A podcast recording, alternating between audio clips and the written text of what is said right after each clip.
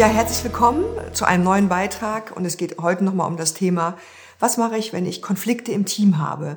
In herausfordernden Zeiten, die wir gerade haben, stelle ich immer wieder als Coach fest, die Menschen haben große Herausforderungen, große Themen, wenn sie in einem Team arbeiten, was in der Tat die meisten tun und du wahrscheinlich auch.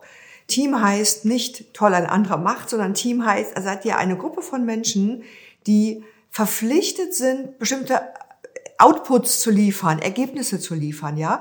Und ihr habt alle eine unterschiedliche Art. Ihr seid Menschen mit einer eigenen Persönlichkeit. Und was ich gerade erlebe, ist, dass es ganz, ganz viele gibt, die sich in Konflikten verhaken, die sagen, aber ich weiß den richtigen Weg. So wie ich es mache, ist es richtig und du nicht. Das heißt, die hingehen und sehr entwertend sind mit den Kollegen und Kolleginnen und wo auch Gespräche miteinander wenig bis sehr wenig bringen.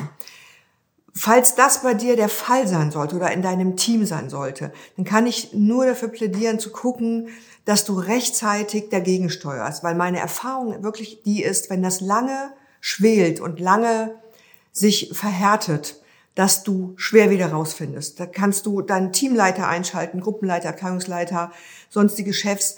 Im Grunde genommen seid ihr ein System, was dann auch nicht mehr äh, lösungsorientiert sein kann, ja, weil jeder von euch hat eine eigene Perspektive und auch Recht. Meine Idee ist, guck, dass du dir Hilfe holst, guck, dass ihr Unterstützung von außen bekommt. Und ja, welchen Nutzen hätte das, das zu tun?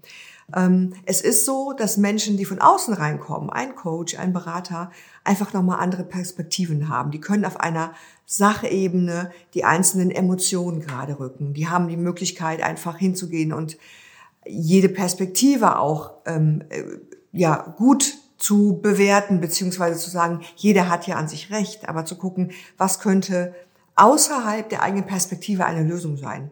Eine Lösung, mehrere Lösungen und ein Ausblick an so Licht am Ende des Tunnels im Grunde genommen. Und ja, das ist ein Hinweis von mir, eine Idee. Und wenn du Interesse hast, dann äh, melde dich gerne. Danke.